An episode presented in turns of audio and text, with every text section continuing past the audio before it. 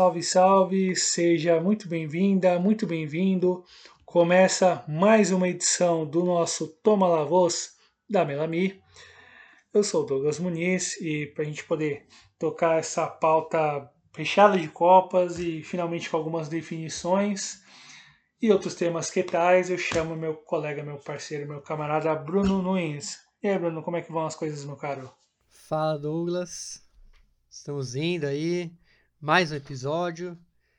É, finalmente a Libertadores chega ao fim, e a Sul-Americana também chega ao fim daquela maratona é, excruciante, né? Que destruía a gente de 64 jogos. É, aliás, 64 jogos não, 64 clubes né, jogando é, nos mesma, na mesma semana, então é, acabou essa bateria aí, essa maratona, né, agora fica um pouquinho mais tranquilo. E, e vamos que, que apesar de, de ter acabado, ainda temos que falar desse, desse último tramo aí, da, dessas últimas rodadas, né, Douglas? Exato, meu caro. Uh, aproveitando o embalo, para o nosso querido ouvinte, nossa cara ouvinte, que queira entrar em contato conosco para sugerir pauta, criticar, elogiar, enfim, poder participar um pouco mais do programa, por qual caminho, por qual meio ele conseguirá ou ela conseguirá chegar até nós, meu caro. Para elogiar, para criticar, para mandar pauta, apenas uma via, é, arroba Damelavos, D-A-M-E-L-A-V-O-S, e aí tanto no Twitter quanto no Instagram. Então, uma arroba, para duas redes sociais e só mandar seu salve lá. E, e estamos aí atentos a, a, a seus requisitos, requisições, né, seus pedidos e críticas e elogios. Então, maravilha, meu caro. Buenas, foram, portanto, 192 jogos espalhados em seis semanas, Bruno. Uh, muita movimentação, muitos jogos com problemas por conta de casos de Covid. A Comebol se fez de surda para os clubes. Agora, com as definições encaminhadas, pensando nas fases finais, mas a gente sabe e sabe bem que segue dando merda. Vai dar merda, vai dar merda, vai dar merda,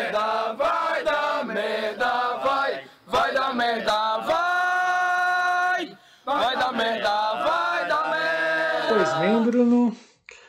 Uh, 192 jogos depois, tivemos uh, equipes com muitas mudanças por conta dos casos de Covid, vacinação encaminhada, é, para clubes e para algumas seleções e com todo o caos, todo o caos, com todo o caos presente da pandemia e o caldo político em alguns países, a Comebol reafirma e chancela a realização da Copa América agora. É, a única certeza que temos é que a Colômbia não sediará a competição, não é? Exatamente. É, estamos aí numa. Vamos dizer. Ninguém sabe o que vai acontecer. Apenas que, obviamente, a Comembol vai forçar essa competição a ser disputada de qualquer maneira. E, como você falou, a única certeza mesmo é que a Colômbia não, não vai entrar aí no bolo, não vai fatiar aí na metade a Copa América com a Argentina, que parece que realmente vai ser na Argentina, apesar dos pesares da, da situação atual pandêmica no país. Mas é, surgem ainda dúvidas se teremos aí uma série dividida ainda muitos falam no Paraguai, no Chile. É, tivemos até a, os rumores dos Estados Unidos, mais uma vez, é, sediar uma Copa América. País que está relativamente tranquilo em relação à, à pandemia.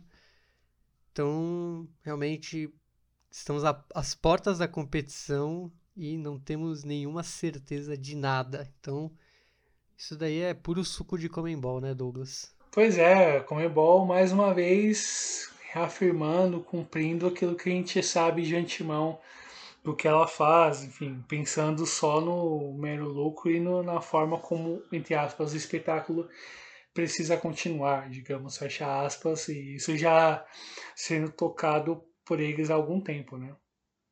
E, aliás, ganhamos um, um forte aliado aí contra a Comembol. O narrador Galvão Bueno, que também. Ele basicamente fez um momento vai dar merda, né? Meteu, meteu o pau na Comembol. Acho que tem um pouco a ver que a, a Globo não tem mais os direitos. Então acho que é mais tranquilo também, né? Não tem as suas amarras comerciais. Mas até o Galvão não, não aguenta mais é, essa Comembol aí que é, não, não, é nenhuma entidade, né? A gente pode chamar de um, de um país, né? Um país sem... sem é, que se, se comporta como país, né? Já que ele cria suas próprias regras. É, até Luke, faz até pouco tempo atrás, tinha imunidade diplomática, pra você ter uma ideia. É, quase é. um status de país, mesmo sendo uma, uma, uma confederação. Né? Organização. É. Nem o Kurdistão tem tanta autonomia, né? E isso que é um povo sem Estado. E a Comembol, ao contrário, é uma organização barra Estado. Pois é. Porque realmente é, pisa nas regras dos países, é, faz sua vontade, vamos dizer, ser realizada. E é isso, é basicamente um país e, e é o pior país, porque ele é o país ainda que ele tipo, não respeita os seus vizinhos. E então é lamentável toda a situação e Pois é, meu cara, soberania acho que não dá zero. esperar pelo melhor, né, nessa situação.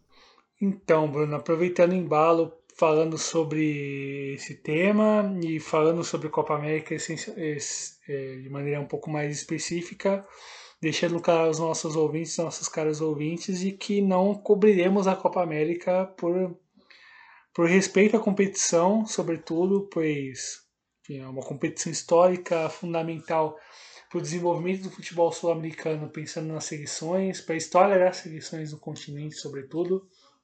É uma competição que eu gosto bastante e é muito triste ver a Comebol tocar dessa forma com tantas Copas Américas em sequência, sem intervalo, sem tempo, ainda mais no contexto que a gente está vivendo é muito triste e por respeito a, com, com, por saber a importância da competição, ao menos da nossa parte, a gente vai nesse passo apostado de não comentar, de não cobrir, de não falar sobre a Copa América, não é mesmo, Bruno? Exatamente. Até porque, realmente, como você falou, muitas em, em, na sequência, isso acaba tirando uma expectativa sobre a, sobre a competição. E principalmente pela, pelo desrespeito, né? Era uma competição que era muito mais fácil você cance suspender, cancelar, do que forçar do jeito que está sendo forçada a sua realização. Pois é, Bruno, complicado. É, mas obviamente falaremos no, nas semanas que restam até antes de começar, enfim, teremos nas próximas, na próxima semana jogos das eliminatórias. É um tema que a gente vai nos que, a gente, que no, nós iremos nos debruçar, queremos nos debruçar, melhor dizendo, em relação à situação das seleções e o próprio andamento da disputa pelas vagas na Copa do Mundo de 22.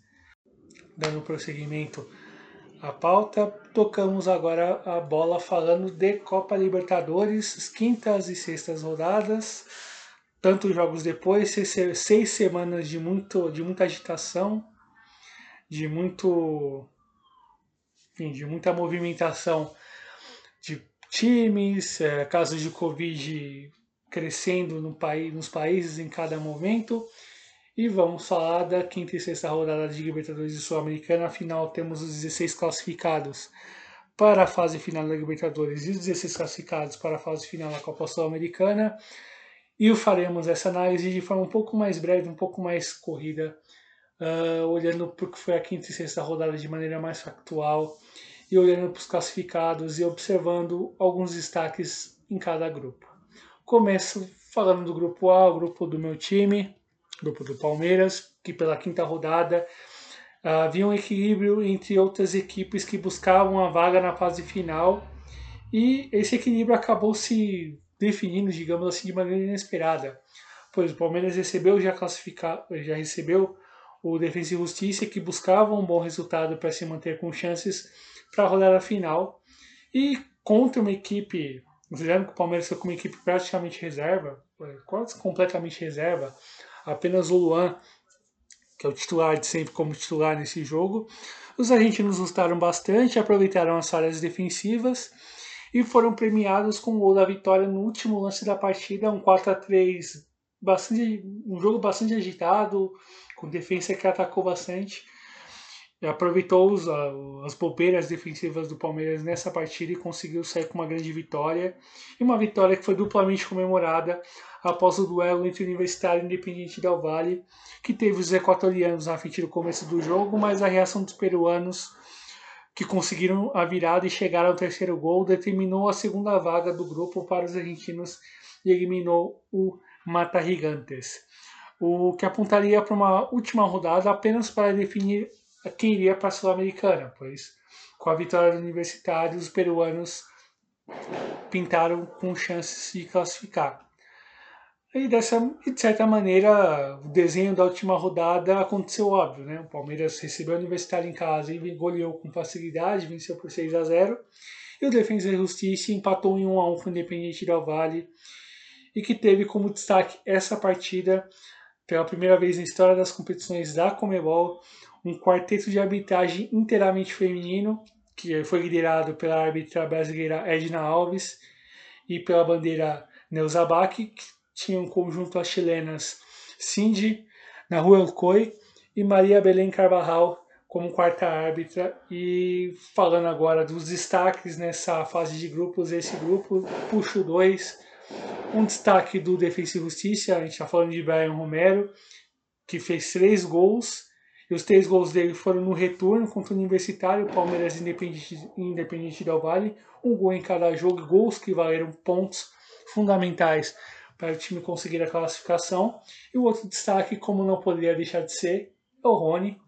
É, que os meios argentinos comentam com, certo, com uma certa temeridade, digamos assim, enfim, pelas atuações dele desde a Libertadores do ano passado marcou seis gols até aqui na competição, dos artilheiros da competição, empatado com Gabriel Barbosa.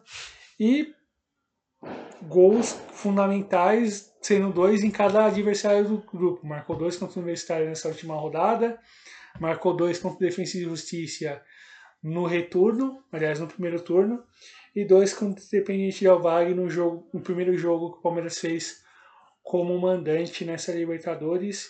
E fundamental para essa equipe, para esse time do Abel Ferreira e fundamental para as esperanças palmeirenses, considerando o sonho do tricampeonato continental. Portanto, passa o Palmeiras primeiro e Defesa e Justiça em segundo para a fase final da competição.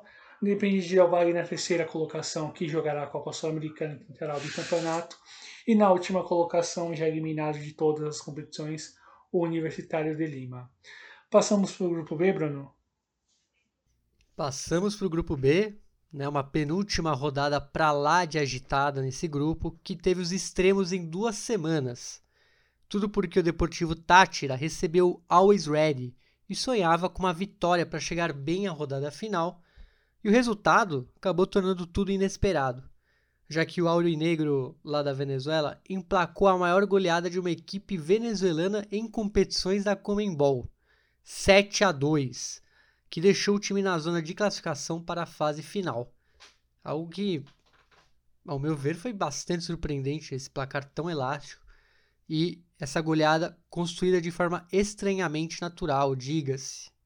No outro duelo do grupo, um certo equilíbrio, porém o Inter conseguiu se impor sobre o Olímpia, mesmo com a magra vitória por 1 a 0, que acabou encaminhando para a classificação.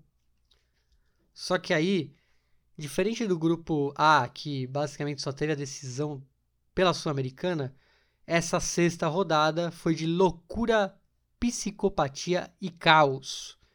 Tudo porque o Olímpia recebeu o Deportivo Tátira e com os venezuelanos à frente na tabela, os paraguaios precisariam vencer e por um placar acima de 3 gols de diferença. Ou seja, difícil pra caramba, mas não nesse grupo que teve placares tão absurdos.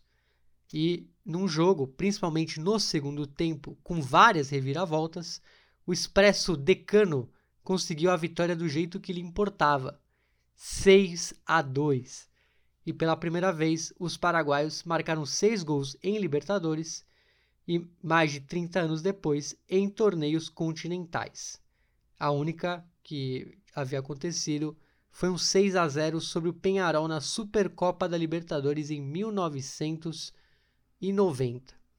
No outro jogo, o Inter pressionou, mas não saiu do 0 a 0 com Always Ready e terminou a fase na liderança. Mas olha, muitas dúvidas importantes neste começo de trabalho do espanhol Miguel Ángel Ramírez. Já os capos do grupo são dois, vamos dizer, é, um do Tátira e outro do Inter. Primeiro é o Maurício Cova, exatamente Cova, bom meia do Deportivo Tátira e opção-chave para a criação de jogadas da equipe venezuelana. E o outro é o conhecido zagueiro argentino Victor Cuesta, esteio defensivo do Inter e que foi fundamental contra o Olímpia pela quinta rodada e muito regular em todas as partidas da equipe colorada até aqui. Então, esse grupo B que foi bem surpreendente as rodadas finais, aliás, foi o grupo das goleadas, porque teve o, o Inter também goleou o Olímpia é, nas primeiras três rodadas. O Always Ready acabou perdendo a força aí no final, até foi goleado pelo Tátira. Então foi um grupo bem emocionante até o final. Lembrando que o Inter classificou na primeira posição, o Olímpia em segundo e o Tátira vai para a Sul-Americana, né, Douglas? Exatamente, Bruno, com o Israel na última colocação. Daí passamos para o grupo C, grupo C que tivemos as duras rodadas finais que se abriram pelos resultados, mas na quinta rodada a visita do Santos a La Paz para enfrentar o já eliminado The Strongest valia a sobrevida na competição e as chances de buscar a vaga na rodada final porém valeu a presença e o faro de gol de Jair Reynoso, algo que faltou nos outros jogos da equipe boliviana na competição e que foi decisivo na vitória por 2 a 1 do conjunto atigrado. Já o Boca Juniors recebeu o Barcelona e o destaque fica para o bom comportamento dos comandados de Fabian Bustos, em um jogo que exigiria muita atenção na defesa e que terminou em 0 a 0, resultado que dava classificação para os equatorianos. Na sexta rodada, contrastes entre os atores em campo, mas o cenário foi igual para cada um deles. Na Argentina, o Boca Juniors se impôs desde o começo do jogo e construiu um 3 a 0 com muita tranquilidade sobre o The Strongest. Destaque para os jovens Alan Varela e Agostinho Almendra, autor do belo primeiro gol. Já no outro jogo do grupo, a imposição dos equatorianos foi quase que total. O Barcelona dominou 90 minutos contra um Santos recheado de garotos e que encerrou sua participação na Copa de maneira pra lá de melancólica, com uma derrota de 3 a 1 E vai comentar do Barcelona que importa, né? Final passou em primeiro no grupo e o destaque dos capos, o pinceião do Barcelona, que é o Damian Dias, El Quiturias, foi um dos melhores jogadores da oposição na Libertadores até aqui. Para mim, na minha opinião, pensando numa seleção ideal na fase de grupos, ele faz parte. Jogou muito nos jogos mais difíceis do Barcelona, foi quem apareceu bastante, somente quando jogos como o Barcelona como visitante. Emplacou grandes atuações contra a Boca Juniors na vitória por 1x0 no Equador, a goleada por 4x0 do The Strongest e, claro, nos dois jogos contra o Santos. E o outro grande destaque que eu pensei nesse grupo foi o argentino zagueiro Carlos Izquierdos, que é um titular histórico, dá para a gente falar, não histórico, mas de algumas temporadas no Boca Juniors, um dos melhores zagueiros do país há algum tempo e foi garantia da defesa mesmo em jogos um pouco mais truncados, foi quem mais se sobressaiu e com a liderança dele, com a qualidade dele, o Boca se afiança pensando na fase oitavas de final e o resultado do grupo temos é o Barcelona passando com a liderança com 13 pontos, o Boca Juniors com 10 pontos para a segunda colocação, o Santos jogará a Copa Sul-Americana como terceiro colocado dessa fase de grupos da Libertadores, o The Strongest eliminado na última colocação. Grupo D, Bruno, o que tivemos? Bom, no grupo D tivemos talvez a, a disputa mais equilibrada da competição e os jogos da quinta rodada, rodada bagunçaram tudo. Fluminense sofreu mais do que o esperado no duelo com o Júnior e uma derrota por 2 a 1 colocou tudo em suspenso para a rodada final. Pois no outro jogo, o River Plate, em todo o contexto bizarro da competição, teve que encarar o Independiente Santa Fé com vários desfalques, por Covid em sua grande maioria, e num time descaracterizado, com cinco titulares, sem ninguém no banco de reservas, e acreditem se quiser, o volante Enzo Pérez improvisado no gol. Resultado: vitória heróica por 2 a 1 time vivíssimo para a rodada final e pronto para decidir a vaga em casa, e com a esperança de um contexto menos maldito que o que enfrentou. Já pela sexta rodada, jogos com atenção dividida em três equipes, pois o River recebeu o Fluminense com o time mais próximo do ideal, porém distante dos melhores dias, já que o visitante brasileiro cumpriu sua melhor atuação na temporada e venceu por 3 a 1, resultado que poderia determinar a eliminação dos argentinos caso o Júnior de Barranquilla vencesse o Independiente Santa Fé. E olha, os comandados do Perea, do Luiz Amaranto Perea, pressionaram, colocaram duas bolas no travessão e ainda tiveram dois lances salvos pelo zagueiro Torihano em cima da linha. E olha, isso manteve o placar zerado e levou os argentinos para a fase final. É... Podemos falar em peteada do Júnior, uma uma amarelada do Júnior Barranquilla, Douglas aí? É, não sei se dá para dizer exatamente, porque a equipe acabou perdendo pontos importantes. Não está restrito só esse empate com o Santa Fé, por exemplo. A gente lembrar na quarta rodada, jogando contra o River em casa como mandante, né, na Colômbia levou o gol do empate, vencia por 1x0 até os minutos finais e leva o gol do empate no escanteio, assim, com todo mundo dentro da área. Assim, tipo, eram dois pontos que não fariam falta agora. E fizeram, considerando o, como o grupo ficou desenhado. Foram pontos que não se perdem, e aí deixar essa, entre aspas, na última rodada é meio complicado. Acho que o erro foi ter perdido pontos no decorrer da competição em momentos que não poderia ter perdido. É, e também é bom frisar, o River, quando enfrentou o Fluminense, grande parte do elenco estava voltando do Covid. Acho que foi uma situação parecida com Defensa e Justiça contra o Universitário, quando o time de Fluminense Varela perdeu. É, então, acho que aí foi até mais complicado do que contra o Santa Fé. Mas bom, vamos voltar aqui a, aos resultados finais, já que o Fluminense foi o líder, né? O River ficou em segundo e o Júnior se classificou para a Sul-Americana e mais uma Sula do Júnior. Mais uma Sula, aliás, o único time que é, aliás, não o único, né, mas um dos únicos times da Colômbia que fizeram algo aí nas competições, lembrando do, do desconforto social que, que vem passando o país, acabou prejudicando muitas equipes, mas o Júnior pelo menos garantiu a Sul-Americana. Já o Santa Fé esse não tem mais o que jogar internacionalmente este ano.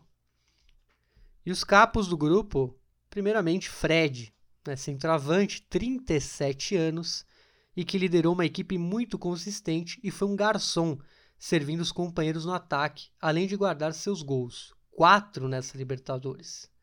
O outro capo é o Julian Álvares, jovem atacante do, do River Plate, e que, em um momento de oscilação dos titulares, virou opção frequente e decisiva lá na frente, com gols nas vitórias sobre Júnior e Santa Fé. Então, saímos aqui do grupo D, dos mais equilibrados da competição, se não o mais equilibrado, e vamos agora com Douglas, que vai contar a síntese aí do grupo E, que teve São Paulo, Racing Clube, Sporting Cristal e Rentistas.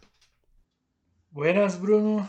Vamos para falar do grupo E, com as vagas encaminhadas após a quarta rodada, que indicavam tranquilidade para os dois líderes do grupo.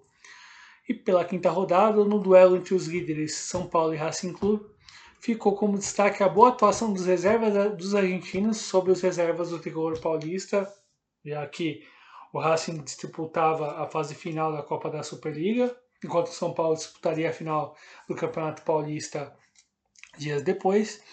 E a vitória veio pelo placar mínimo para a equipe visitante na primeira vitória de um time argentino sobre o São Paulo no Morumbi, o que lhe deixou encaminhada à primeira colocação. No outro duelo, o Sporting Cristal finalmente se impôs e contra o Rentistas venceu com autoridade, vitória por 2 a 0 e pulou para a terceira colocação. Na rodada final, serviu para determinar quem ficaria em cada posto. E assim se deu no desenho de que a rodada anterior já tinha definido, pois o Racing contou com grande atuação de Thomas Chinkalai, que fez três gols e venceu por 3 a 0, enquanto que São Paulo repetiu o mesmo placar diante do Sporting Cristal. Considerando isso, passamos para os capos, os grandes destaques, que creio que não podem fugir do zagueiro Miranda, o experiente zagueiro de São Paulo, que chegou e assumiu a faixa de capitão. Foi o destaque de um São Paulo finalmente campeão paulista e muito consistente até aqui na temporada. É um dos grandes nomes do São Paulo nessa Libertadores. E o outro destaque importante é Gabriel Arias, goleiro que virou a garantia da sequência de Pise no comando técnico, quando o time estava em crise, e agora, no momento melhor da temporada, comanda a defesa que recebeu apenas dois gols na competição, mesma situação de São Paulo e junto ao Boca Juniors são as três melhores defesas da Copa. É, Gabriel Arias fundamental em jogos do Racing, a gente poder puxar na memória uma vitória com o Sport Cristal em casa, pegou bastante. O próprio duelo contra o São Paulo foi a garantia da defesa no turno. Nos jogos importantes posteriores, no retorno, era quem poderia garantir a defesa. Pegou um pênalti na última rodada contra o Rentistas e vive um grande momento como goleiro da Academia. E passando para a situação do grupo, tivemos temos então o Racing passando em primeiro, São Paulo em segundo, o Sporting Cristal jogará a Copa Sul-Americana por ter terminado na terceira colocação. E o Rentistas está termina sua estreia, sua primeira temporada Copeira Internacional apenas com a Libertadores jogada nesse ano e fica o destaque lamentável pelo Sporting Cristal, enfim, entre os terceiros colocados, com a campanha mais baixa entre os terceiros colocados, com apenas 4 pontos, repetindo a mesma pontuação da América de Cali no grupo H, porém o assunto agora será o grupo F, que o Bruno vai comentar do grupo, aliás, o único grupo que não tivemos times brasileiros e tivemos algumas histórias interessantes, não é mesmo, Bruno? É isso mesmo, Douglas. Pela quinta rodada, a definição do grupo F começava a se desenhar, pois o Nacional de Montevideo conseguiu finalmente se impor como mandante e venceu o duelo contra a Universidade Católica, com um belo gol de Brian Ocampo, placar excelente para o outro jogo do grupo, já que o Argentino Júnior, que venceu o confronto com o Atlético Nacional e reafirmou as boas impressões do primeiro turno, um time ofensivo bem treinado por Gabriel Milito e com opções interessantes para conseguir vencer, mesmo com o gol da vitória alcançado nos minutos finais. Vaga garantida na próxima fase e com a primeira colocação assegurada para o Bicho de la Paternal e a rodada final serviria de atenção para quem ficaria com a segunda vaga. O Nacional recebeu Argentinos Júniors e buscou se impor. O destaque na vitória por 2 a 0 fica para mais uma ótima atuação de Brian Ocampo, que participou da jogada que abriu o placar e fez o segundo gol. No outro duelo, reação da Universidade Católica se confirmou. Seis pontos no retorno, vitórias alcançadas como visitante e confirmada numa atuação sólida diante de um desesperado Atlético Nacional. E aí foi o que aconteceu. Vitória por 2 a 0, que coloca a equipe chilena de volta ao mata-mata continental depois de uma década. E além disso, coloca a equipe como capaz de competir em alto nível. O melhor momento do time na temporada. Os capos do grupo F foram o Gabriel Florentin, jovem meia de 22 anos do Argentinos Júniors, que apareceu nos momentos mais difíceis no começo da fase de grupos. Além disso, teve boas atuações regadas a dribles curtos e boa visão de jogo e estava sempre pronto para colocar os companheiros na cara do gol.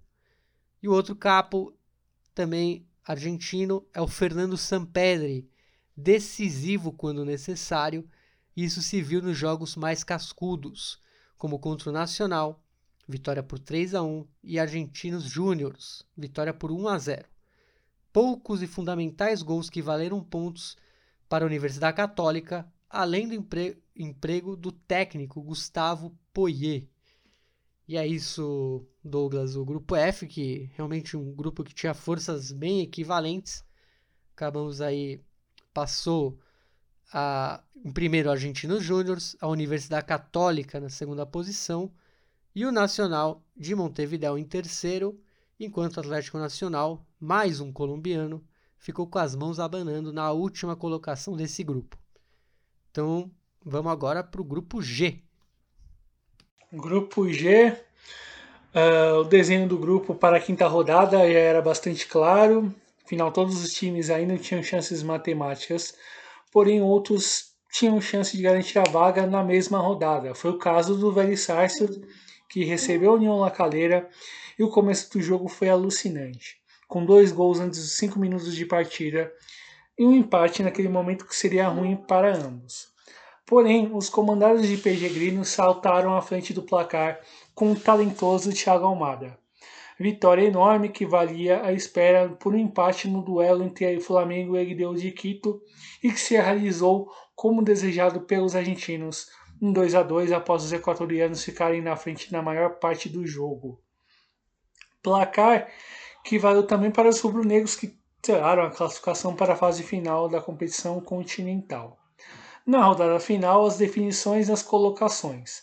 Entre os classificados, Flamengo e Vélez um empate em 0 a 0 que manteve o desenho da rodada anterior, e já no outro duelo, a IDU se impôs e venceu com facilidade a União La Calera por 5 a 2 e confirmou a sua vaga para a Copa Sul-Americana.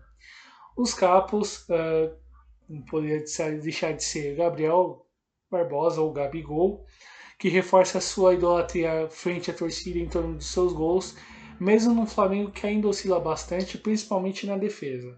Gols de pênalti de tabela usando a movimentação característica de sempre, como se viu na fundamental vitória sobre a IDU em Quito. E o outro destaque também é um jogador mais jovem, um jogador de frente importante para o seu time.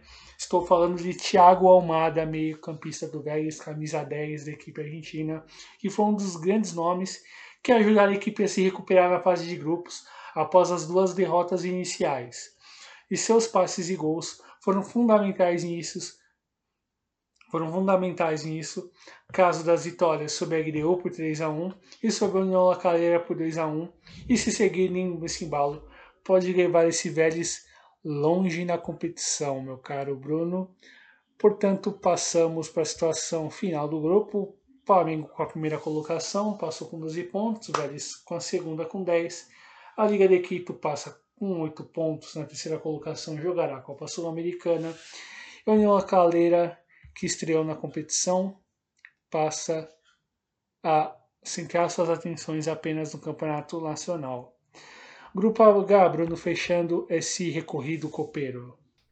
Grupo H, né, penúltima rodada, que indicava claramente a situação desse grupo, com o Galo já classificado para a fase final. Restava aos concorrentes é, disputar essa vaga restante e nesse contexto, o Cerro Portenho recebeu o Atlético Mineiro e uma vitória lhe garantiria a segunda vaga. E mesmo com os visitantes mais perto de, mais perto de chegar o gol, o time de Assunção conseguiu competir bem e só vacilou no final, com o gol do Queno, que deixou os mineiros muito próximos de ficarem com a melhor campanha na fase de grupos. E ainda por cima, deu esperança ao América de Cali, que enfrentou o Deportivo Lagoaíra e finalmente venceu 3 a 1, o que deixava tudo em aberto para a rodada final, pois uma vitória simples dos calenhos bastaria para ficar com a vaga. E no Paraguai, prevaleceu a força e o controle do Cerro Portenho, que abriu o placar cedo e teve os rumos da partida até para marcar mais gols, e do outro lado, um América de Cali que ficou muito aquém do esperado. Em ritmo de treino, o Atlético Mineiro goleou o Deportivo Lagoaíra por 4 a 0 e encerrou bem a sua participação na fase de grupos, após tantas dúvidas suscitadas há um mês e meio atrás, após empatar contra a mesma equipe venezuelana. O que fazem o tempo e as vitórias, não? Então, é, os capos aí do, do grupo, um deles o Hulk, que de incertezas após más jornadas e atritos de imprensa com o treinador, para atuações muito boas nos três jogos em que o Galo foi mandante.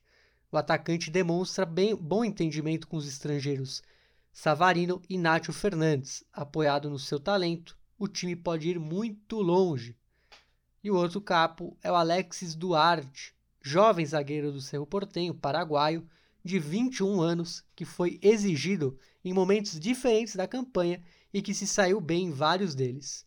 E num time consistente na defesa, que sofreu apenas em um jogo, goleada por 4 a 0 do Galo e que pode ir longe.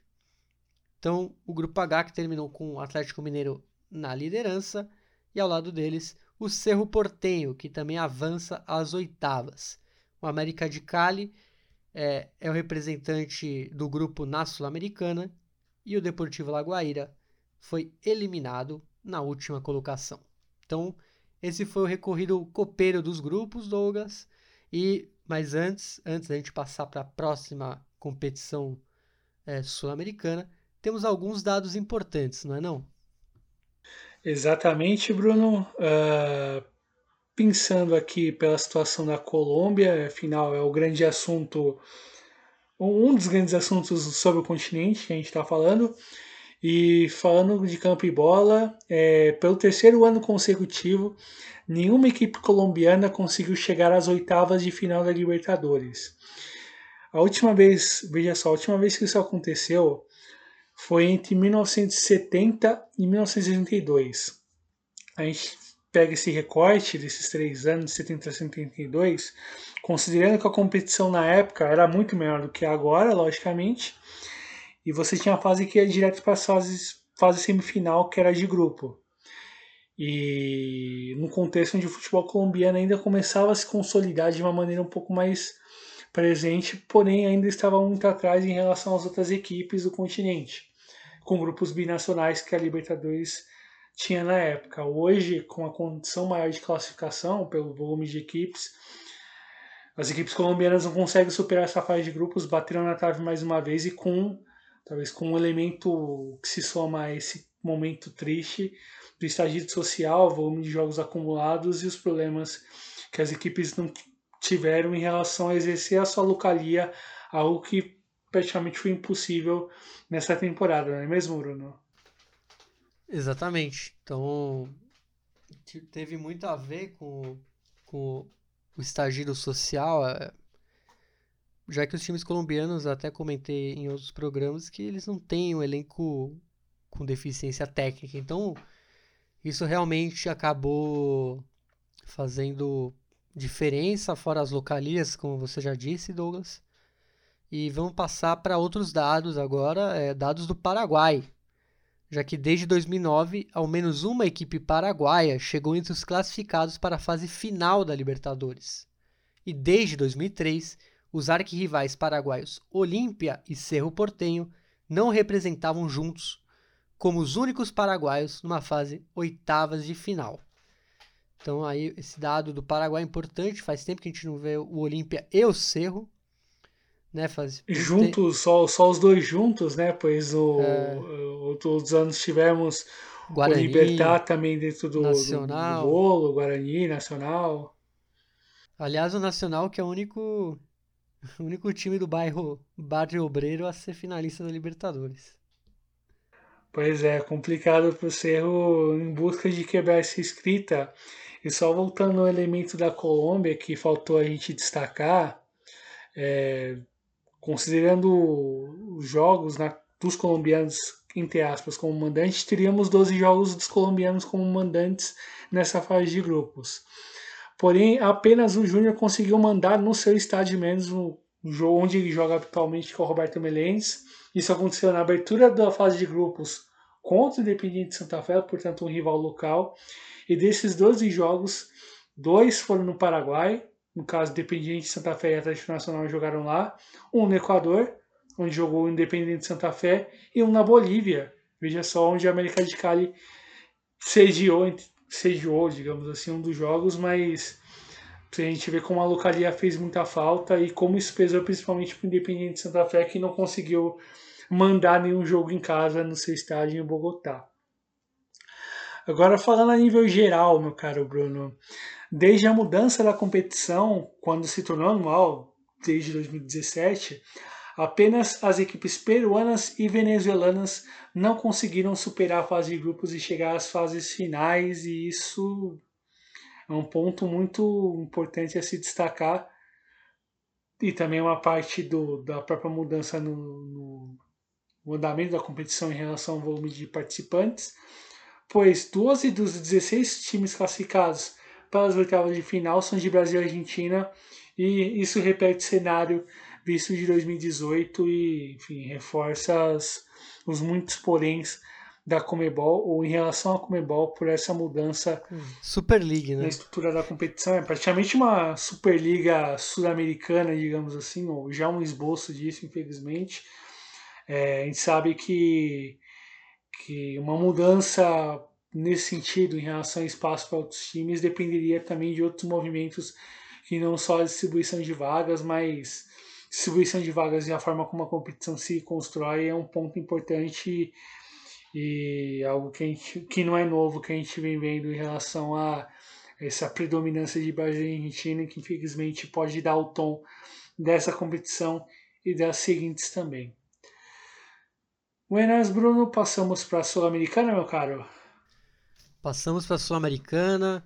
É, já avisamos que a Sul-Americana, até por sua, sua fórmula de apenas um passar por grupo, é, muitos grupos já né, tinham perdido sua graça, né, então acabou sendo um pouquinho menos emocionante a Libertadores, já que na Libertadores dois brigam pelas oitavas e um ainda pelas oitavas da Sul-Americana.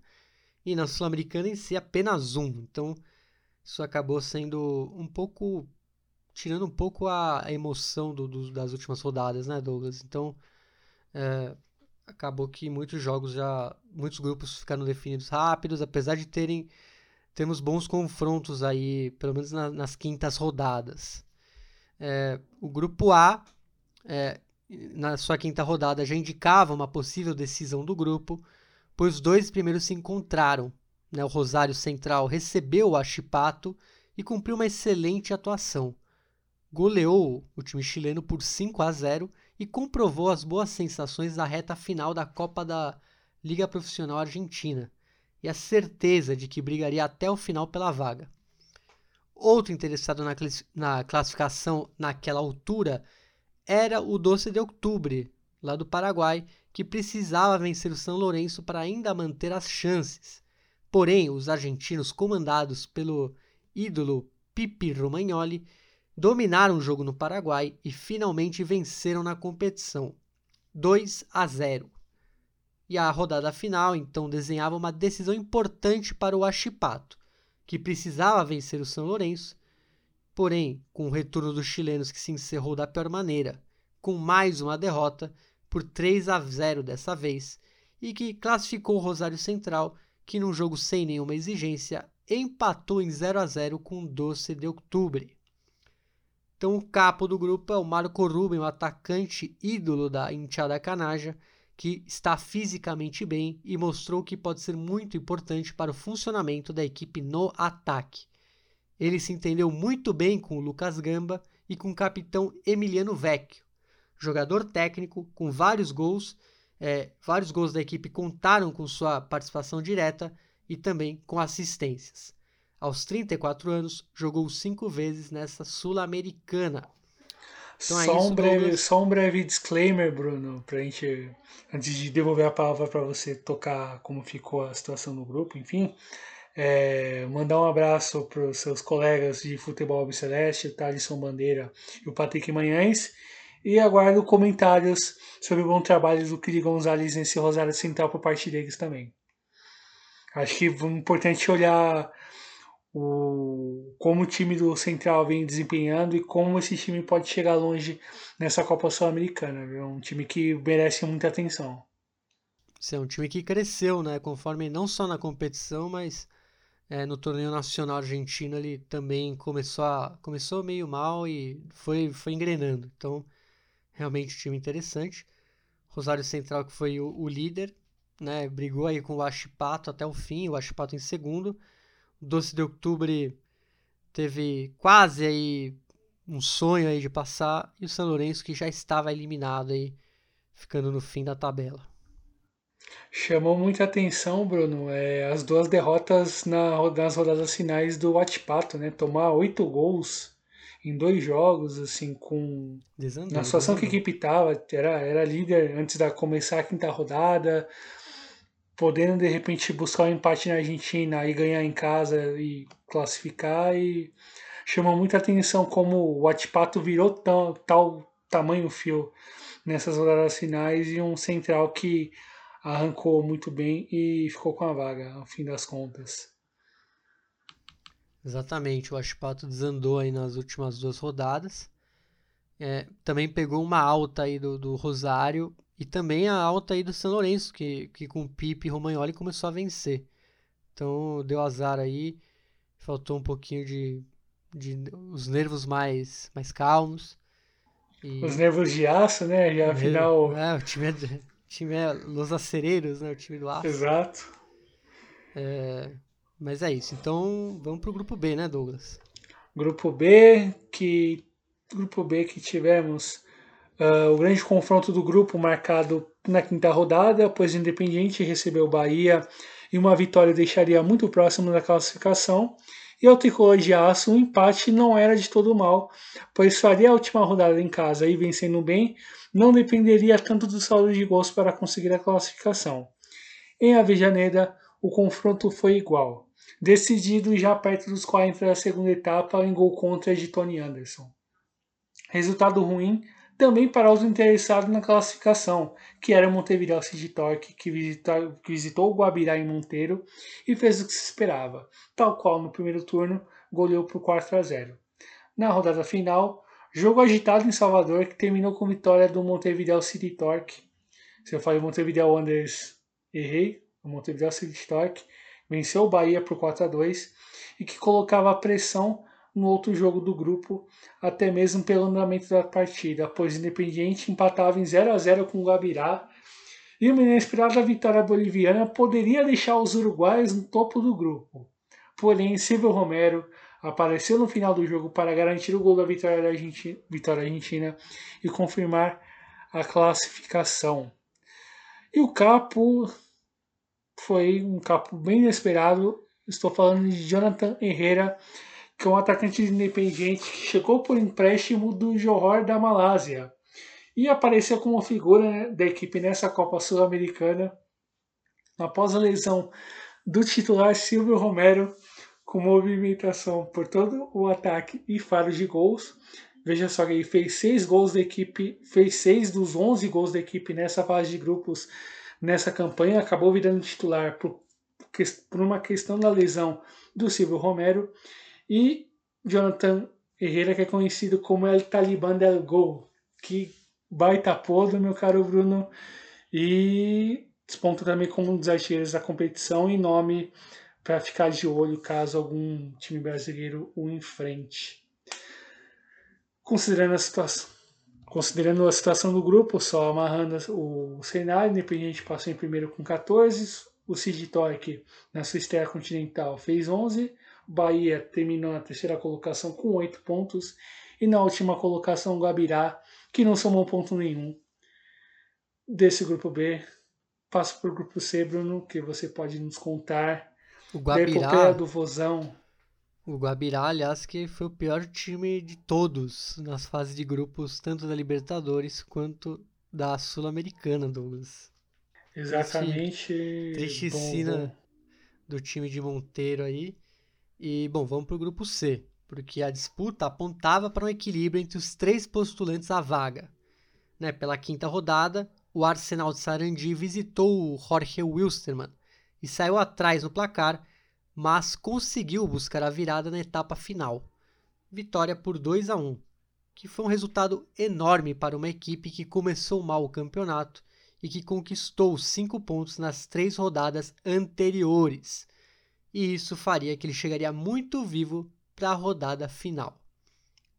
No outro duelo do grupo, confronto direto entre o Ceará e o Bolívar, jogo controlado e vencido pelo mandante, 2 a 0, resultado que o mantinha na liderança e que poderia deixar a última rodada a sua feição para se classificar, até mesmo com uma derrota a depender do saldo.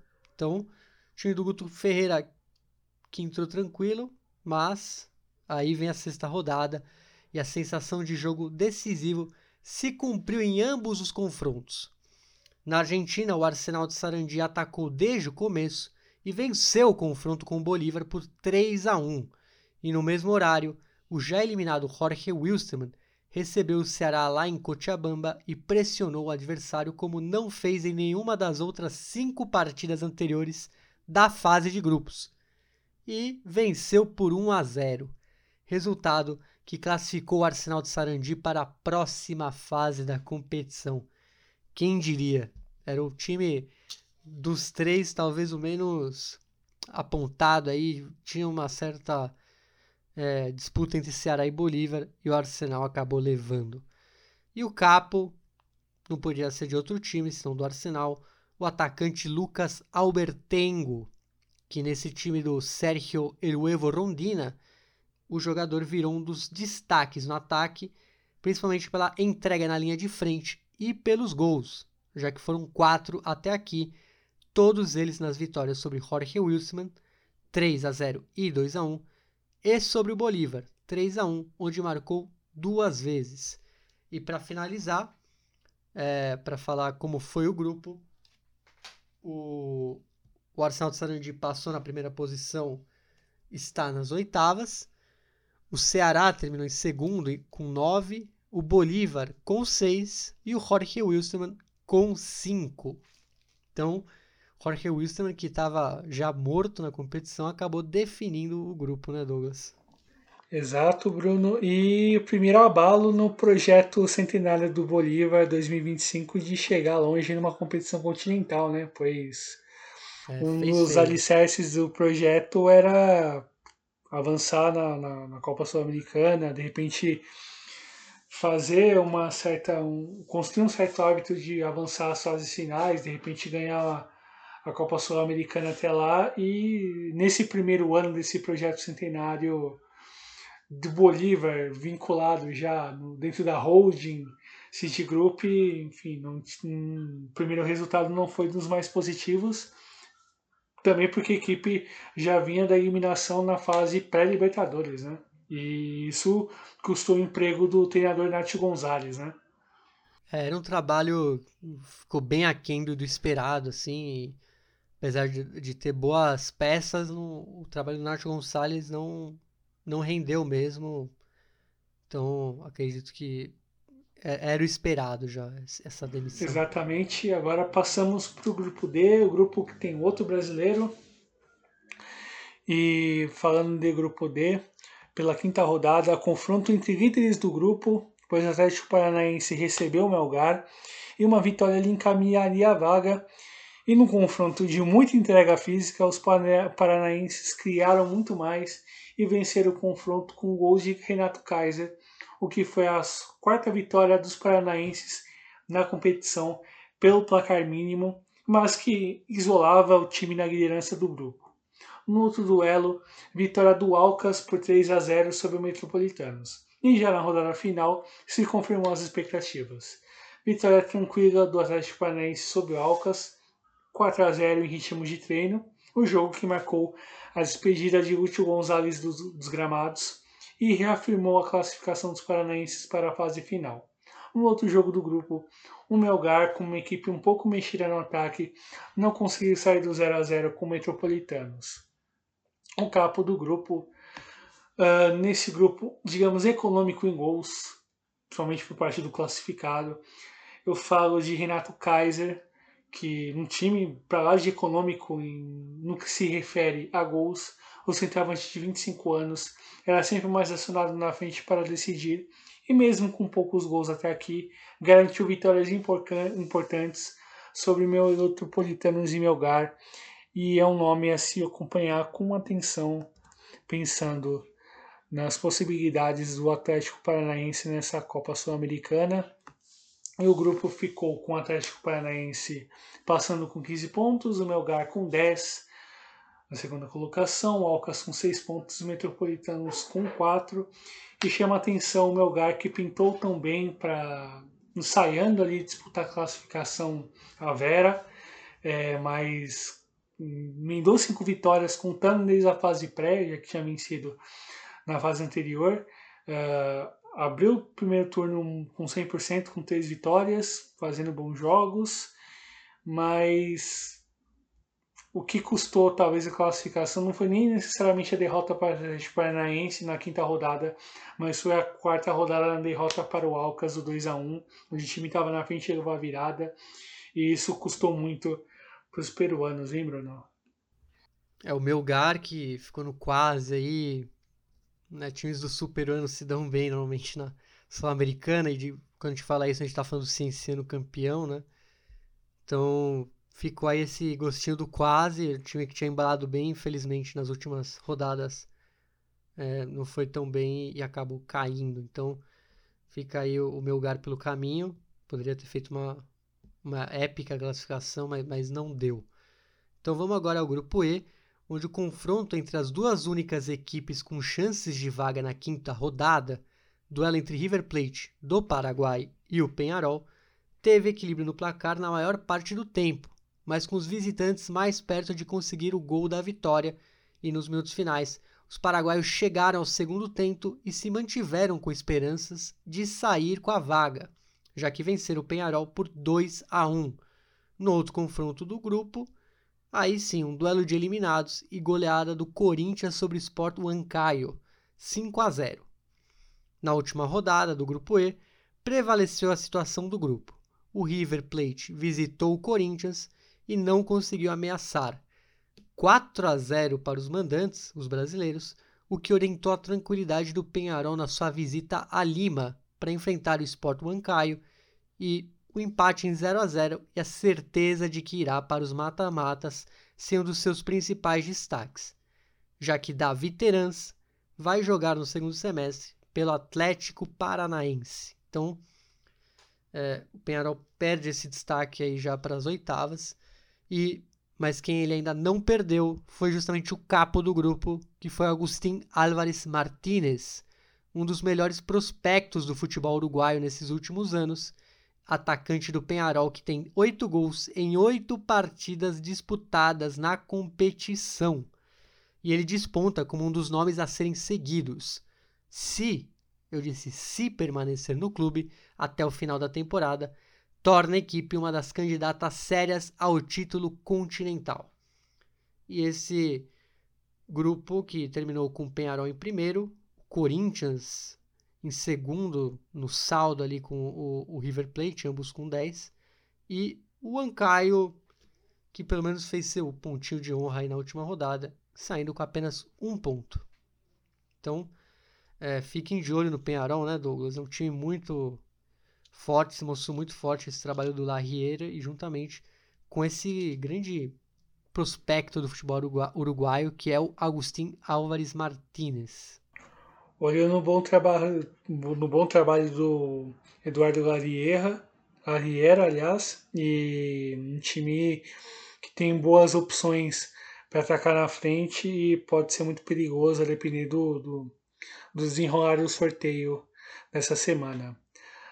Do grupo E, pulamos para o grupo F. Grupo F que se esperava na quinta rodada eram definições, mas a sensação foi de times outrora descartados de volta à disputa.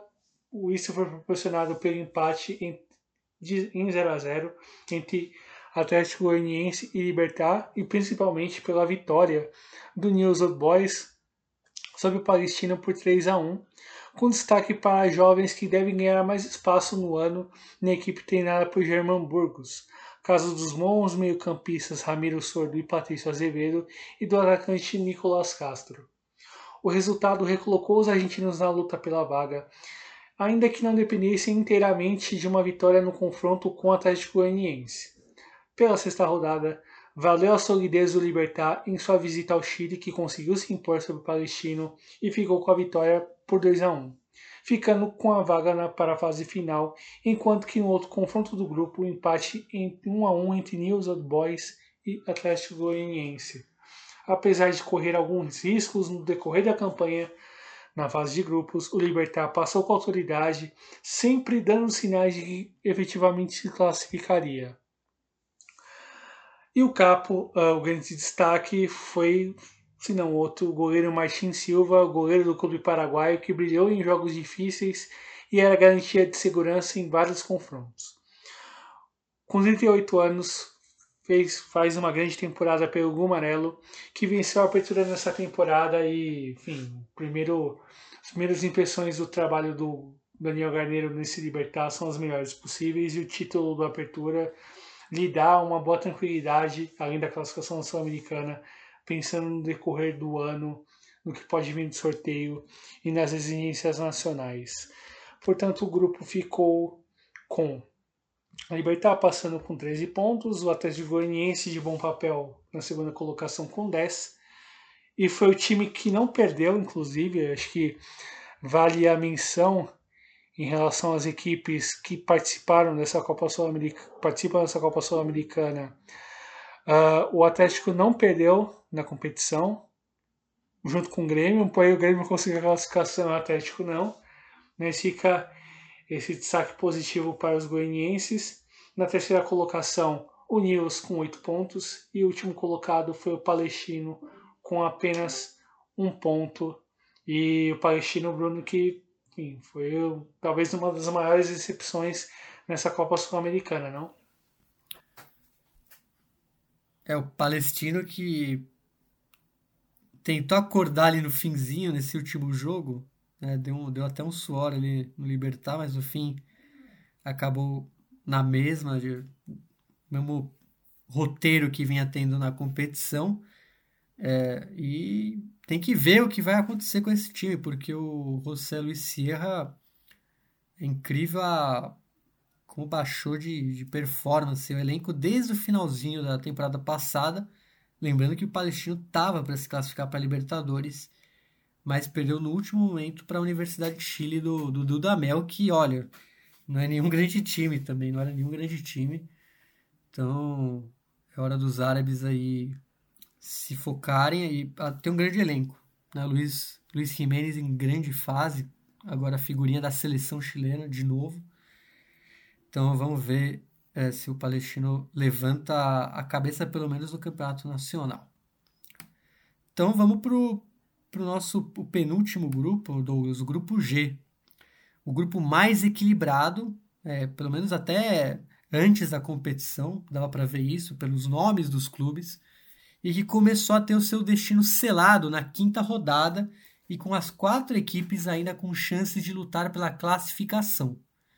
O Tajeres de Córdoba recebeu o Red Bull Bragantino e viu a equipe treinada pelo Maurício Barbieri controlar boa parte do confronto e poderia ter feito mais do que 1 a 0 que eliminou e eliminava, na ocasião, a equipe argentina e colocou pressão no outro confronto do grupo, pois o Emelec recebeu o Tolima e precisava vencer para seguir na primeira colocação de cara para a última rodada e o time do Ismael Rescalvo cumpriu o que se esperava. Vitória por 2 a 0 e as chances de sair classificado até mesmo com uma derrota, considerando que os brasileiros não vencessem o seu jogo contra o já eliminado Tolima. A rodada final foi inesperada pelo roteiro de que, do que se esperava. O Emelec, atual líder da primeira etapa do campeonato equatoriano e que foi líder durante boa parte desse grupo, foi a campo com o que tinha de melhor, mas foi superado com rara facilidade pelo eliminado Tajeres, que abriu 3 a 0 logo no primeiro tempo. O jogo terminou 4 a 1 e no mesmo horário, o Tolima, que era o teórico mandante do jogo contra o Red Bull Bragantino, aqui entre aspas, entre parênteses, aliás, vale lembrar que esse jogo foi na Venezuela, o Tolima saiu na frente, mas levou a virada da equipe brasileira, que ficou com a vaga no final das contas. Vitória por 2 a 1. Olha só, esse grupo que estava basicamente é, definido, assim, vamos dizer, o Emelec vinha uma grande fase, liderou boa parte e no final o Red Bull Bragantino levou. E o capo, um, o cara que estava por trás disso foi o Claudinho, o meia que virou capitão do time nessa temporada, apareceu bastante também nas assistências, principalmente nas vitórias sobre o Emelec, um 2 a 0 e Tajeres, 1 a 0 se ele permanecer no clube, é uma arma e tanto para a sequência da competição. E que arma é o Claudinho? É, só aqui botando para vocês saberem a classificação final: Red Bull em primeiro, Emelec em segundo, o Tolima, é, perdão, Tajeres em terceiro e o Tolima em último, fechando aí esse triste, vamos dizer, campeonatos internacionais para os colombianos. É, lembrando que só de todos os que a gente falou aqui, é, só América e Júnior, né, na Libertadores, acabaram se classificando e pra, pelo terceiro lugar, né, Douglas? Exato, Bruno, muito, muito aquém do que poderia. Eu confesso que esperava que o Tolima brigasse um pouco mais, de forma um pouco mais consistente até a rodada final.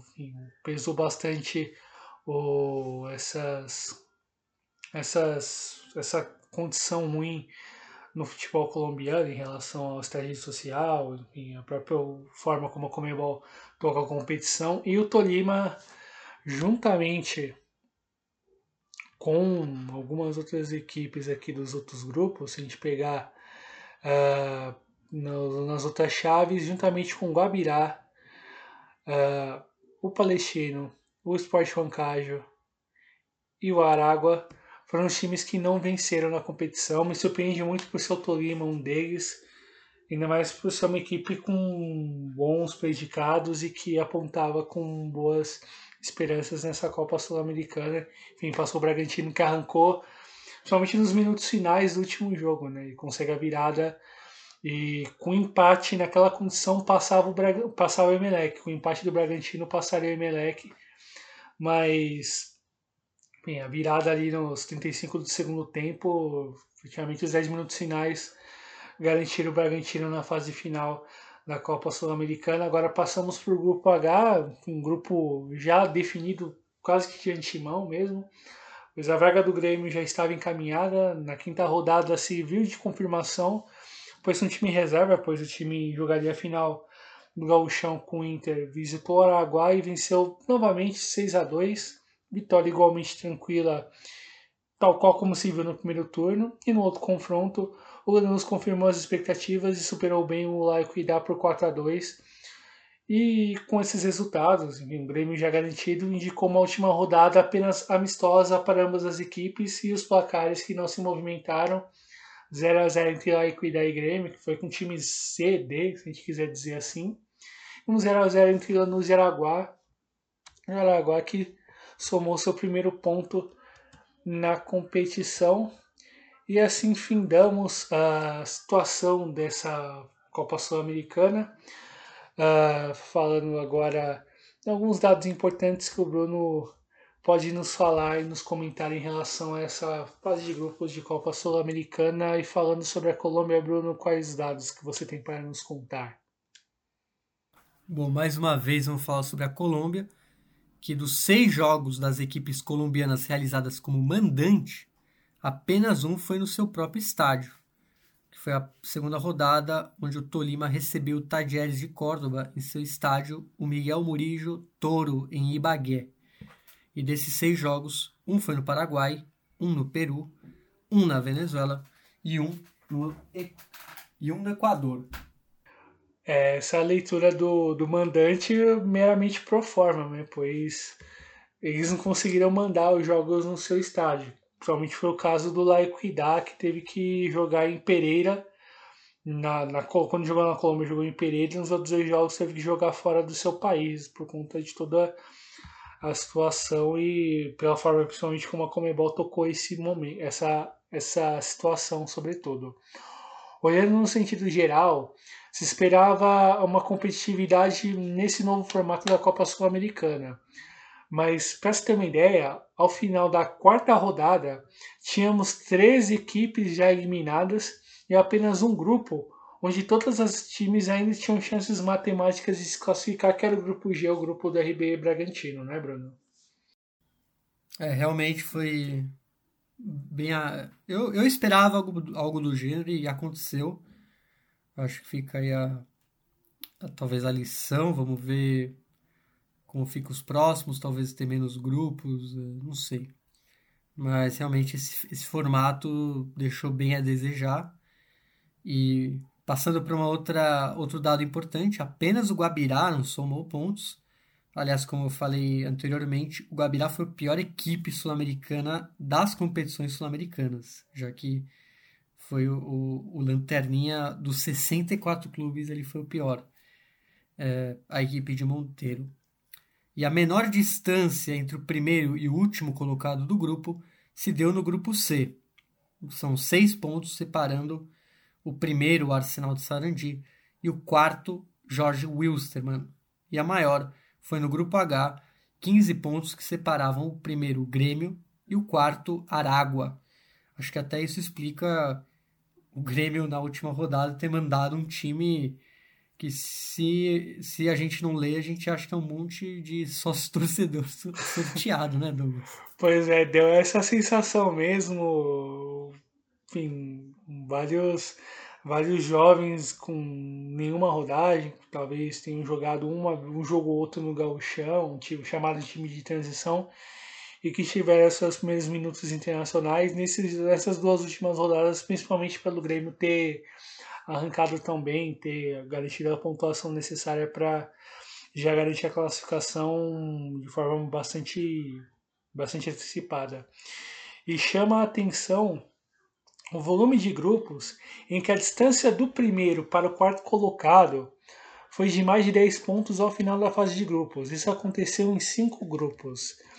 E só dando serviço completo em relação a isso, isso aconteceu no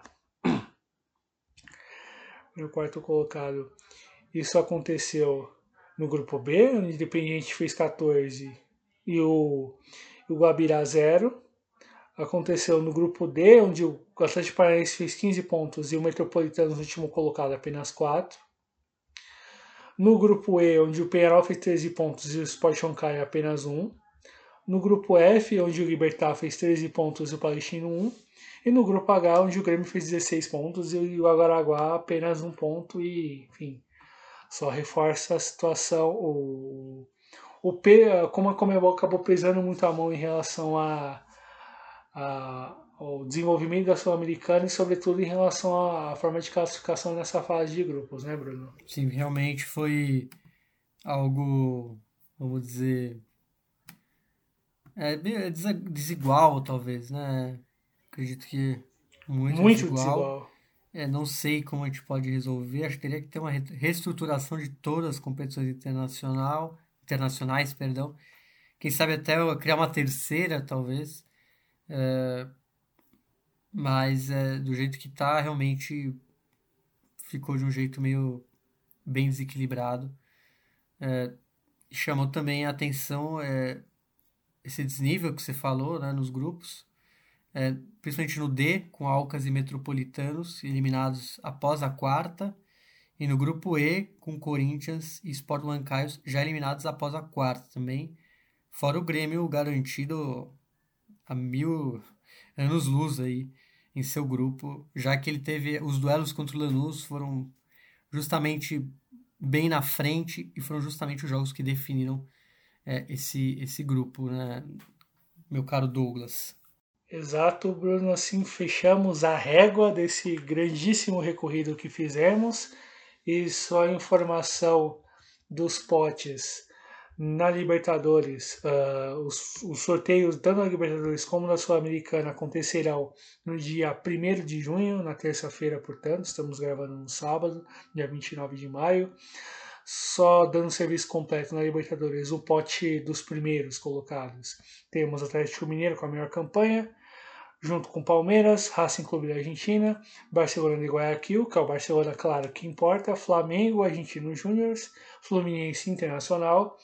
E no pote de segundos colocados temos o São Paulo, Boca Juniors, Velho Sarsfield, Cerro Porteño, Defensa e Justiça, River Plate, Universidade Católica do Chile, no caso, e Olímpia. Na Copa Sul-Americana, no pote 1, no pote dos classificados da fase de grupos da Sul-Americana, temos o Grêmio com a melhor campanha, seguido por Atlético Paranaense, Independiente, Penharol, Libertar, Bragantino, Rosário Central e Arsenal de Sarandi.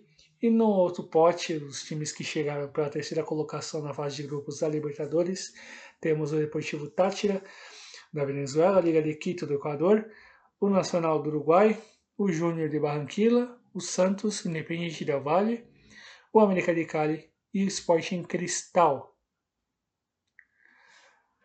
Buenas, Bruno. Só para amarrar de vez a situação em relação a todos os envolvidos, não temos apenas não temos bolivianos, equipes bolivianas que disputarão, que, que estariam envolvidas na fase final das duas competições, não teremos equipes bolivianas nesse contexto. É, realmente, é futebol boliviano em crise, aí até pelas inúmeras greves que, que vem enfrentando. E, e outra coisa, né? Agora os oitavas não tem nem o que falar, porque primeiro que a gente não sabe os confrontos, e, e como sabemos, tem Copa América e essa pausa pode mudar totalmente os elencos. Né? Muitos jogadores podem ir embora.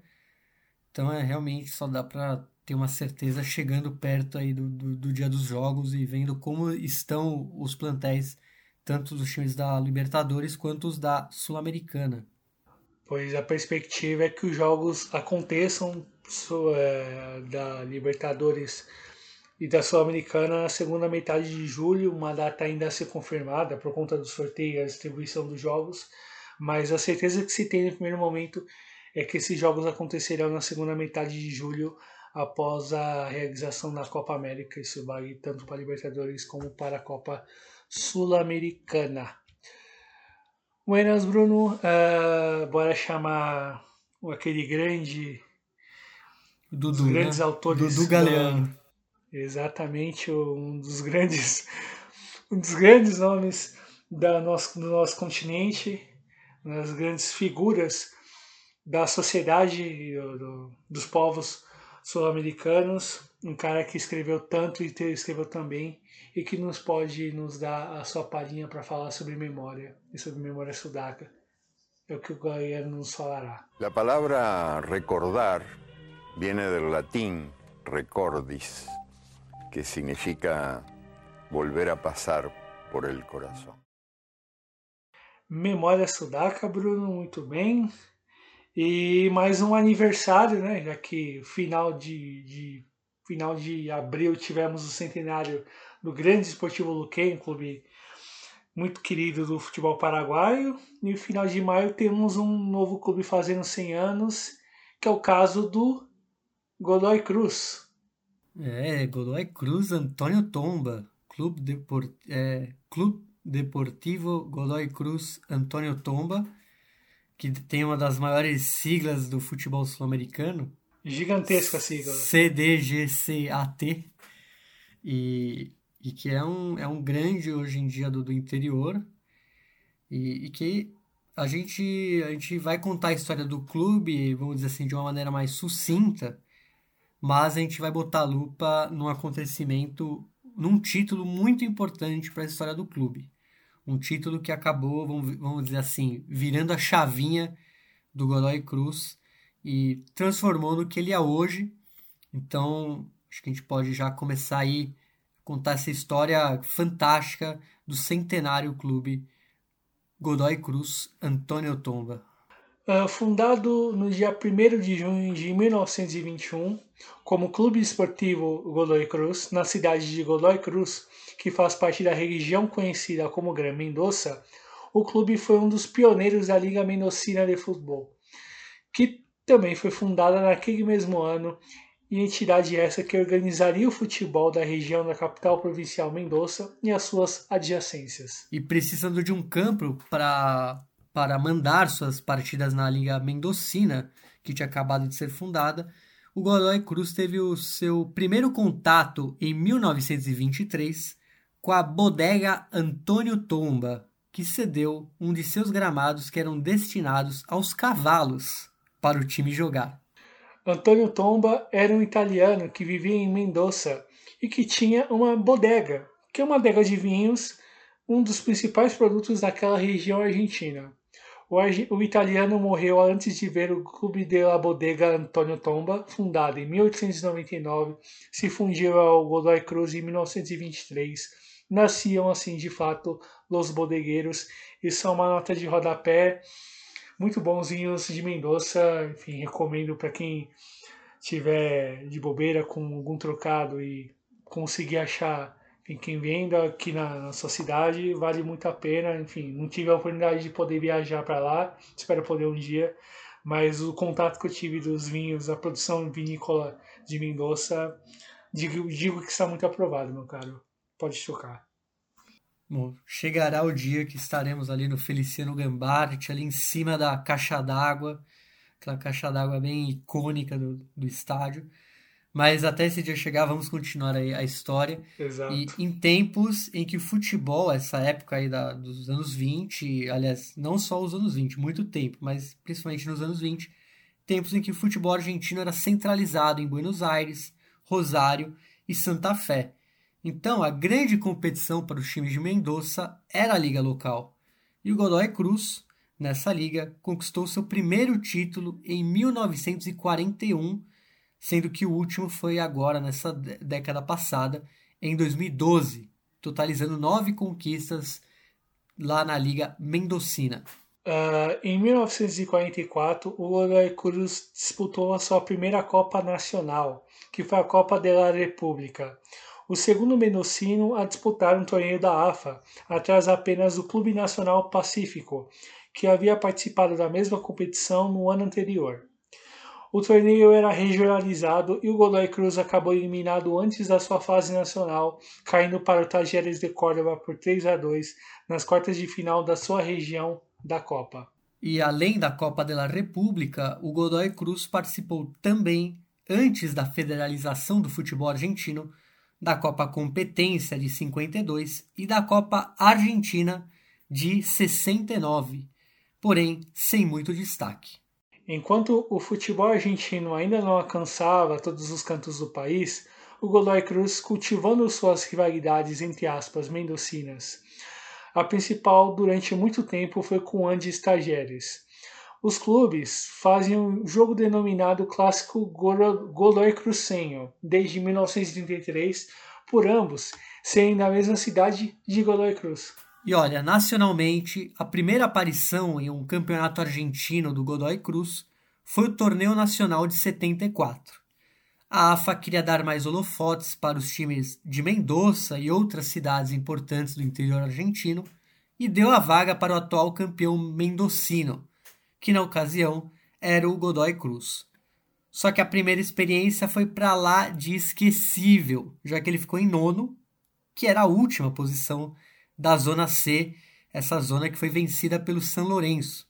Na campanha do Godoy Cruz, em sua primeira aparição em um campeonato argentino, foram apenas três vitórias, dois empates e 13 derrotas. São Lourenço que naquele mesmo ano se consagraria campeão nacional. O clube passou, também passou pelo torneio regional, um classificatório para o nacional nos anos de 1969, 1977 e 1986, mas nunca conseguiu a vaga no torneio final. E na temporada 86-87, a AFA finalmente cria um plano para federalizar o futebol argentino, quando justamente funda a primeira B Nacional, que seria a segunda divisão da Argentina e teria times das mais diversas províncias e não apenas da Grande Buenos Aires. Uma das vagas estava destinada a Mendoza, mas para o azar do Godoy Cruz, o clube não ficou entre os finalistas da Liga Mendocina daquele ano, que fizeram um torneio para definir o representante.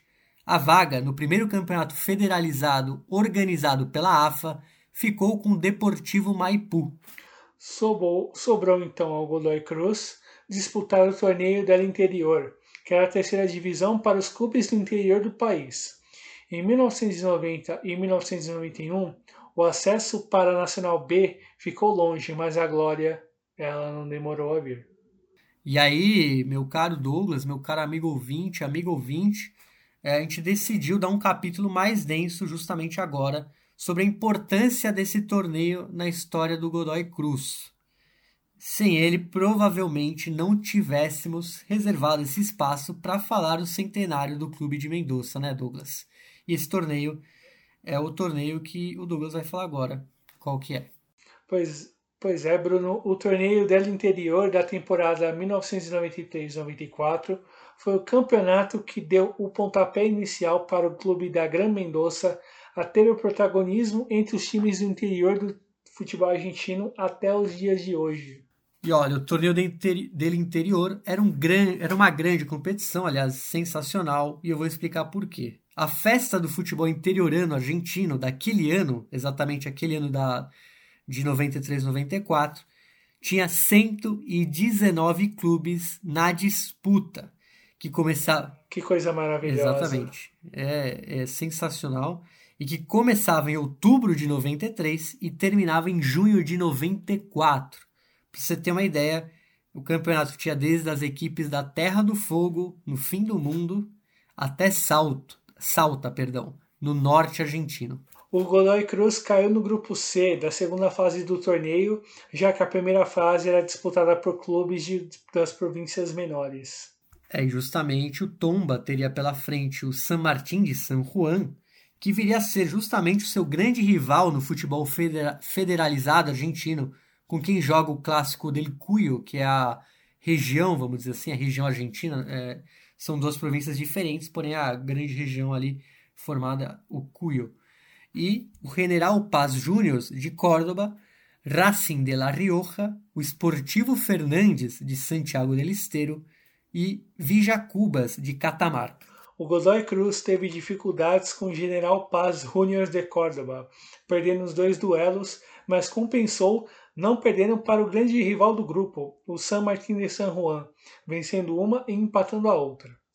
No fim, ambos os times da região de Cuyo passaram de fase, o San Martín em primeiro e o Tomba na segunda posição, apenas um ponto à frente do General Paz Juniors. E na terceira fase da competição, a dificuldade já era muito maior e não era possível cometer deslizes. E junto ao San Martín de San Juan, o Godoy Cruz se juntou ao grupo que tinha seu rival local, o Independiente Rivadavia, de Mendoza, e o Atlético Trinidad, que era de San Juan. Godoy Cruz e San Martín foram os melhores, não dando chances aos dois rivais. No duelo que definiria a primeira colocação do grupo, o San Martín e San Juan venceu por 3 a 0 Tomba. No fim, San Martín e Godoy Cruz, primeiro e segundo respectivamente, foram os classificados. É, e na quarta etapa do torneio do interior, é, dos 119 clubes que começaram a competição, sobravam apenas seis equipes. Então, os 119 viraram seis. E no grupo A, o San Martín de San Juan, a Juventude Antoniana de Salta e o Guarani Antônio Franco de Posadas faziam parte dessa chave.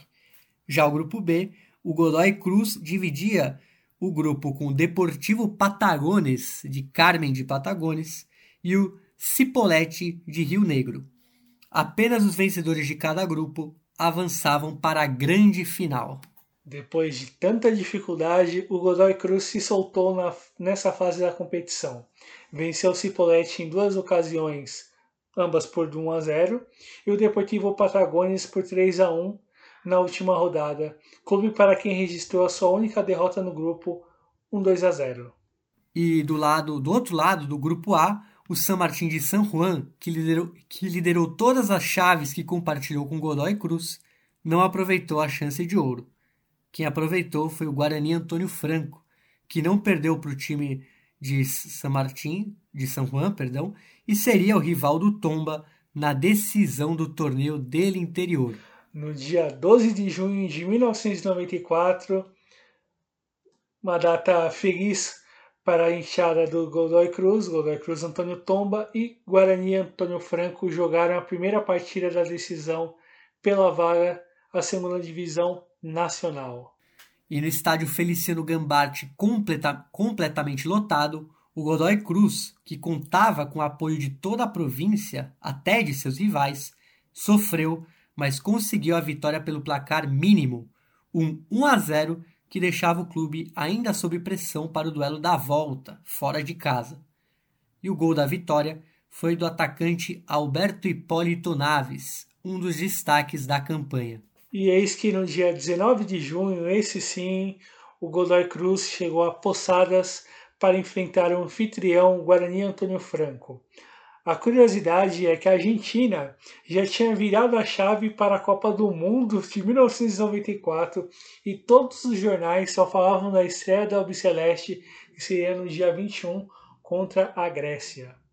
Porém, o Godoy Cruz estava alheio ao time de Batistuta e Maradona e esse tomba era dirigido pelo técnico Alberto Isaías Garro e entrou em campo com o goleiro Cláudio Manchado os defensores Manuel Villalobos, Rafael Iglesias, Daniel Oudra e Osvaldo Almeida, e o meio formado por Rubem Almeida, Javier Franco, Marcelo Marcucci e Ariel El Fantasmita Pereira.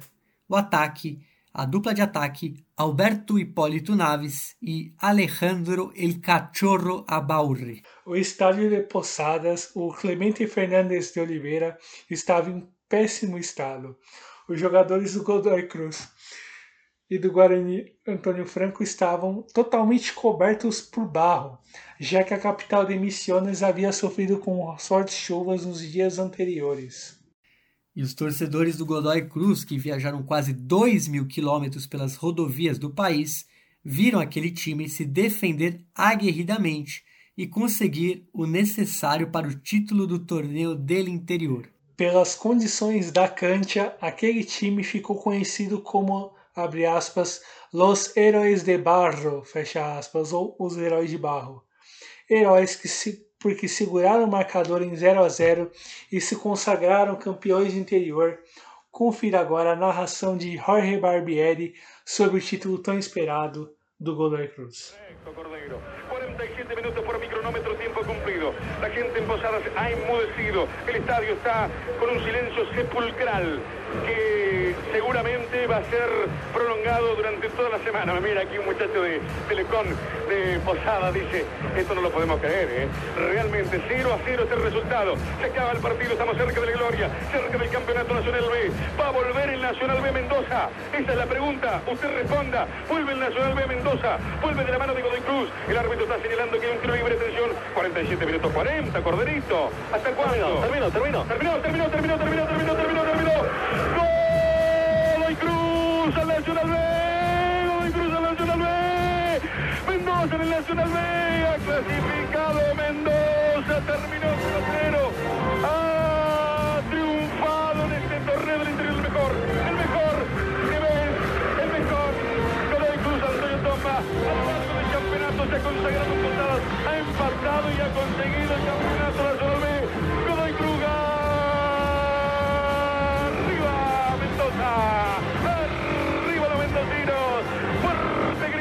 Mendoza. En el Nacional inserta una vez más. Mendoza tiene su equipo. Godoy Cruz ha clasificado. Cacho. O feito foi enorme, já que o Godoy Cruz voltava a colocar Mendoza no mapa do futebol grande argentino, já que o Deportivo Maipú é, deixou essa vaga na B Nacional em 91-92, quando foi rebaixado. Os Heróis de Barro foram recebidos pela torcida no aeroporto El Plumerillo e desfilaram até a praça de Godoy Cruz. E aquele time que deu o primeiro pontapé para o Tomba ser o que é hoje, registrou 12 vitórias, 6 empates e 4 vitórias em 22 jogos. O artilheiro. No caso, quatro derrotas. Quatro derrotas, verdade, perdão. Exato, o artilheiro foi o atacante Juan Alejandro Cachorro Abaurre, com 9 gols. Daquele time, muitos acabaram fazendo sucesso em outros países e até no clube. Cachorro Abaurre É o segundo goleador da história do clube e já havia passado por Racing Clube e Basel da Suíça.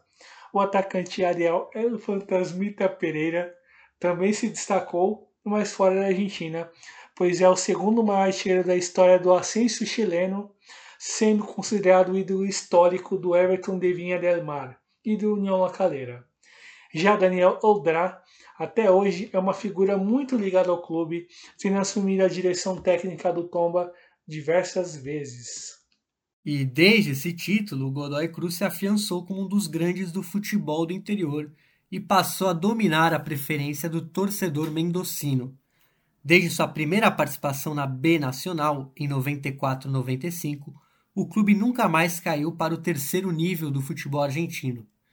Em 2005-2006, veio o primeiro título da B, diante do Nueva Chicago, em um time dirigido pelo Chocholiop, que tinha o polifuncional Enzo Pérez, que na época nem imaginava que ia ser goleiro, Sebastián Torrico, Diego Vijar e companhia, que significou a chegada pela primeira vez na elite.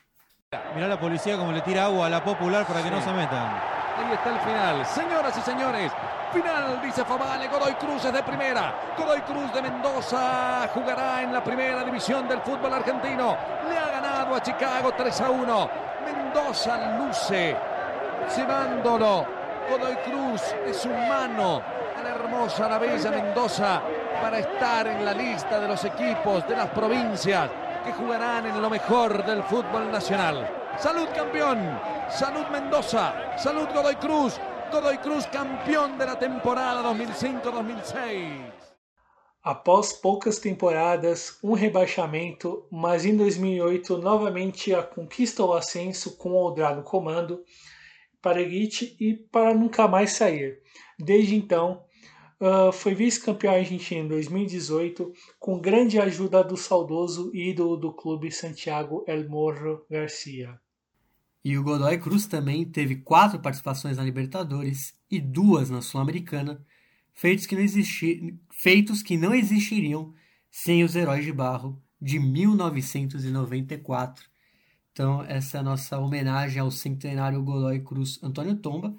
E, claro, muito mais história que a gente podia falar. A gente não falou de vários ídolos, né? Recentemente tivemos até o, o Carlos Sanches, é um time muito interessante, sempre com bons jogadores surgindo.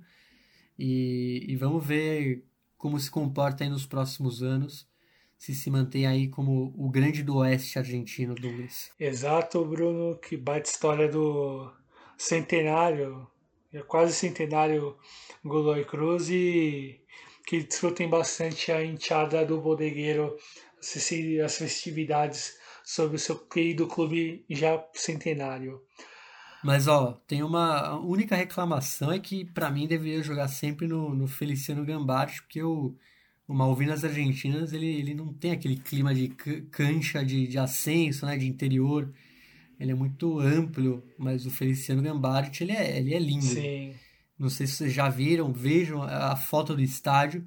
Ele tem uma linda caixa d'água, assim, que ele é icônica. Né? Tem até algumas uniformes do clube sai a caixa d'água. É, e eles recentemente voltaram a jogar lá.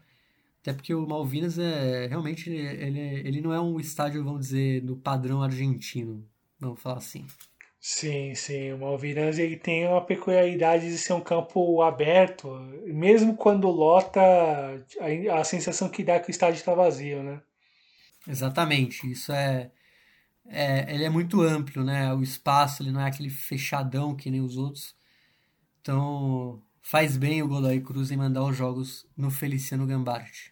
Buenas, Bruno. Uh, passamos as dicas, considerações finais, se tem alguma dica para dar aos nossos ouvintes, alguma coisa que você pescou aí pela, nesses últimos dias que gostaria de compartilhar com quem está ouvindo?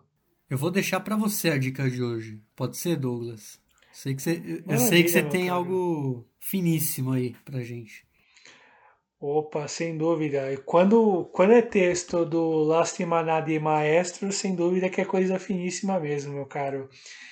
E minha dica é justamente desse site. É um texto escrito pelo Juan Stanich e é um texto intitulado Colômbia, Futebol, Protestas e Barrismo Social.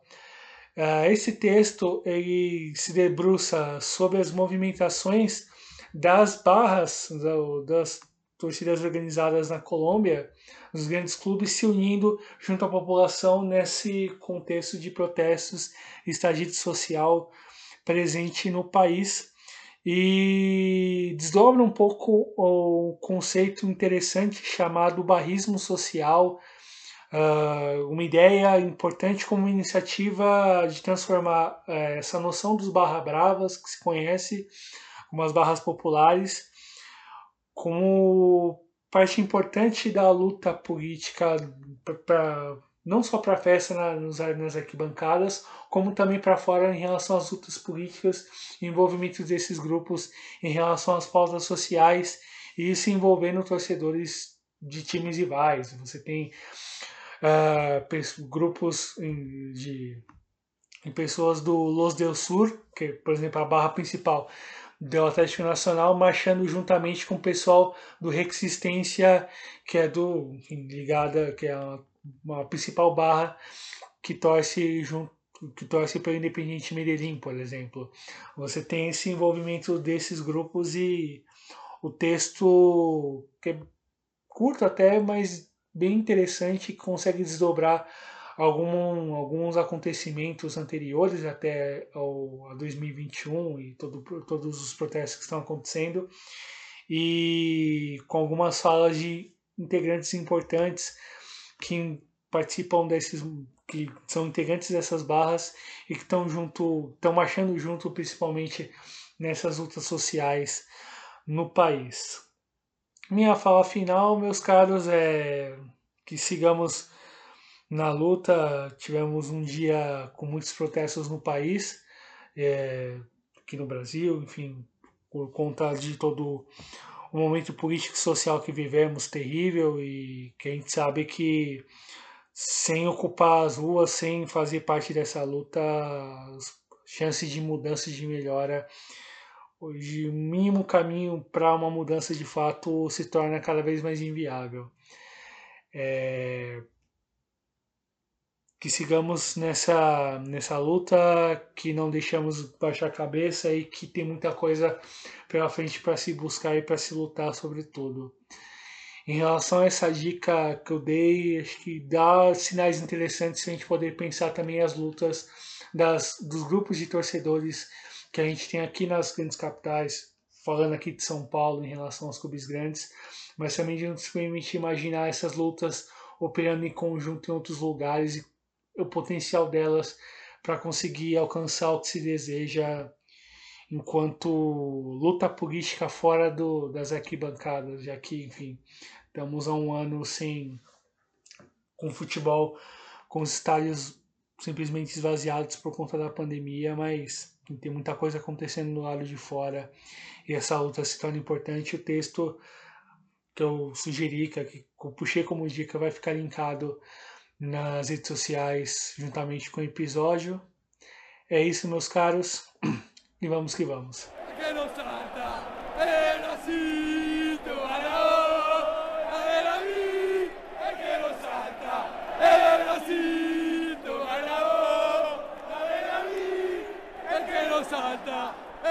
Salta, é Brasil!